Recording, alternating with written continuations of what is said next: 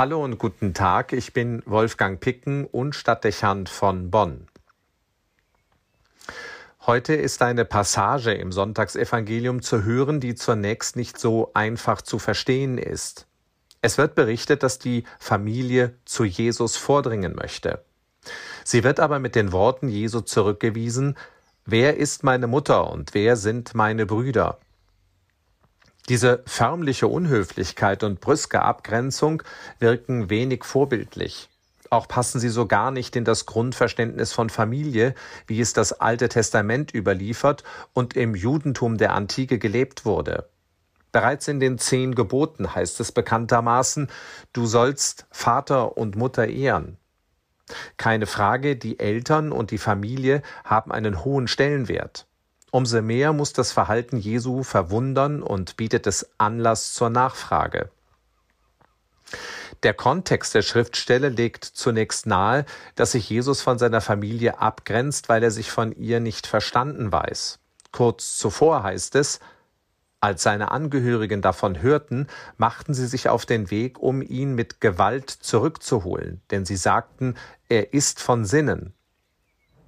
Unklar bleibt, ob sie sich inhaltlich von seinen Aussagen abgrenzten. Offensichtlich aber ist, dass sie sich Sorgen machen und entschlossen sind, ihn aus dem Verkehr zu ziehen. Das Gerede der Leute und das vernichtende Urteil der Pharisäer und Schriftgelehrten, sie verbreiteten, Jesus sei vom Satan besessen, konnte für Jesus selbst und für seine ganze Sippe zur lebensbedrohlichen Gefahr werden. Jetzt bereits wird erkennbar, dass sich die Lage zuspitzen wird und muss, wenn Jesus nicht von seinen Predigten und von seinen öffentlichen Auftritten ablässt. Es könnte also durchaus auch ein Liebesdienst und ein Akt der Fürsorge gewesen sein, der die Familie dazu führt, Jesus davon zu überzeugen, von seinem Weg abzulassen und in den Schutz seines Dorfes und seiner Familie zurückzukehren. Dass der eine oder andere von ihnen darüber hinaus verärgert gewesen sein könnte, weil Jesus ihnen Sorge und Unruhe bereitet, kommt möglicherweise hinzu.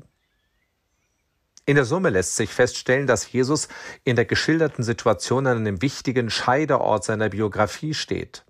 Wird er sich eingliedern in die Erwartungen, die man in seine Familie an ihn stellt und Teil seines Umfeldes bleiben, oder wird er sich emanzipieren und einer Berufung den Vorzug geben, die ihn aus den Kontexten von Heimat und Familie fortführt? Eine ähnliche Frage stellt sich vielen Menschen immer wieder im Leben. Dableiben und das Gewohnte und Erwartete tun oder aufbrechen, um anderes und Neues erfüllen zu können. Wir sprechen von Momenten, die den Menschen innerlich hin und her reißen, die nachdenklich stimmen und zuweilen auch belasten, weil beide Wegmöglichkeiten Herausforderungen und Gefahren kennen.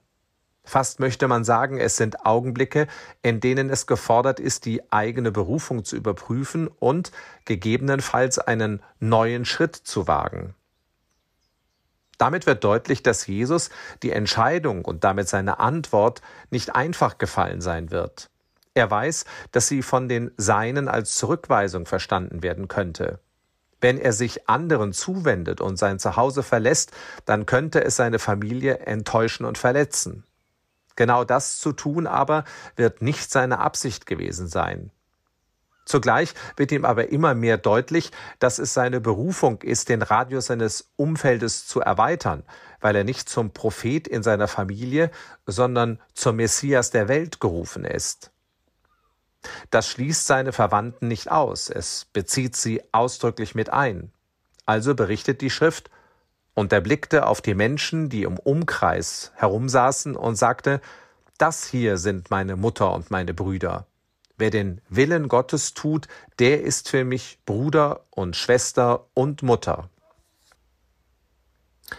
Mit diesen Worten ist der Adressatenkreis Jesu klar definiert. Er wendet sich unterschiedslos an alle Menschen. Sein Auftrag ist nicht exklusiv und folglich die Welt in Nazareth zu klein. Verwandtschaft zu Jesus wird sich ab jetzt zuerst geistlich definieren. Wer mit ihm eines Geistes ist und sich am Willen Gottes orientiert, der wird ihm zu Schwester und Bruder. Mit moderner Sprache gesprochen könnten wir sagen, Jesus sagt ein inklusives Wort, in dem er alle Menschen einbezieht. Es gibt kein Privileg von Herkunft und Stand. Vor ihm sind alle Menschen gleich. Es geht hier nicht um menschliche Liebe und Aufmerksamkeit, es geht um Gottes Zuwendung zur Menschen. Es geht nicht um die Botschaft Jesu, sondern um das Wort Gottes, das sich an alle richtet. Am Ende wird nicht die Familie Jesu ausgeschlossen, sie wird um die vielen erweitert. Es wird aber vermutlich dauern, bis die Angehörigen Jesu verstanden haben, dass das nicht zur Folge hat, dass seine Liebe zu ihnen geringer wird. Es gibt Momente, dann braucht es den Mut zur Entscheidung, auch die Bereitschaft, vorbestimmte und gewohnte Bahnen zu verlassen, auch um den Preis, dass man missverstanden wird. Manchmal ist in solchen Situationen das Vertrauen hilfreich, dass diejenigen, die einen lieben, früher oder später erkennen werden, dass dieser Schritt sein musste und sich nicht gegen sie gerichtet hat. Wie auch immer, dieser Weichenstellung im Leben Jesu verdanken wir, dass wir seine Nähe erfahren können und Teil seiner Familie werden durften. Wir als seine Brüder und Schwestern. Wolfgang Picken für den Podcast Spitzen aus Kirche und Politik.